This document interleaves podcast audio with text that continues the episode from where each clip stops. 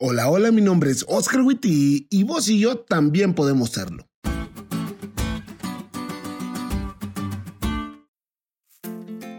¿Se acuerdan que hace unos días atrás les dije que a Dios se le ocurrió una idea para la unidad del mundo y que la llamó iglesia? Pero que la iglesia está conformada por seres humanos y los seres humanos somos todo menos unidos.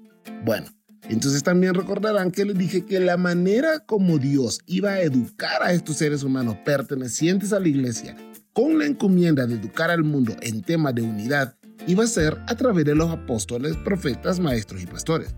Bueno, los últimos tres no los dije, pero Pablo sí, y ustedes deberían estar leyendo la lección y oyendo este podcast junto a su Biblia. Pero bueno, ese no es el punto.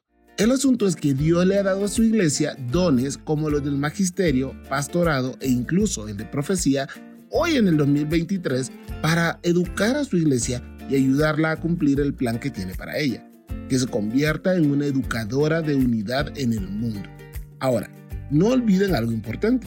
Nuestro concepto contemporáneo de los pastores, maestros y profetas es clerical es decir, ellos son diferentes, especiales y hay que tratarlos incluso mejor que a los demás miembros de la iglesia.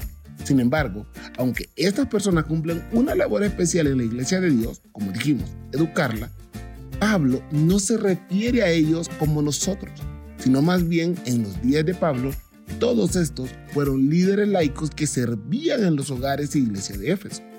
Eso abre todavía más el panorama, pues no solo necesitamos pastores con título, y ojo, esto se lo dice un pastor, sino más bien miembros de iglesia que pastoreen con amor e instruyan con pasión a la iglesia para que cumpla su misión.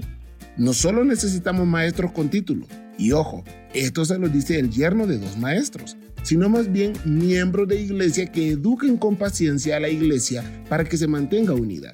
Y desde ese punto de vista, entramos todos.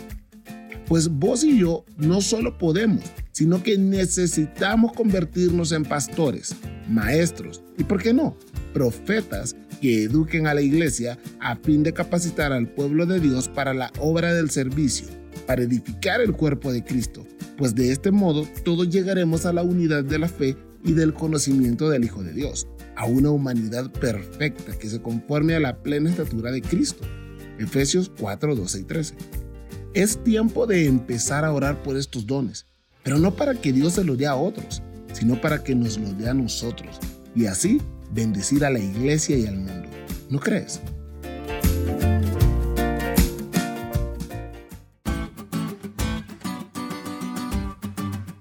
¿Te diste cuenta lo cool que estuvo la lección? No te olvides de estudiarle y compartir este podcast con todos tus amigos. Es todo por hoy, pero mañana tendremos otra oportunidad para estudiar juntos.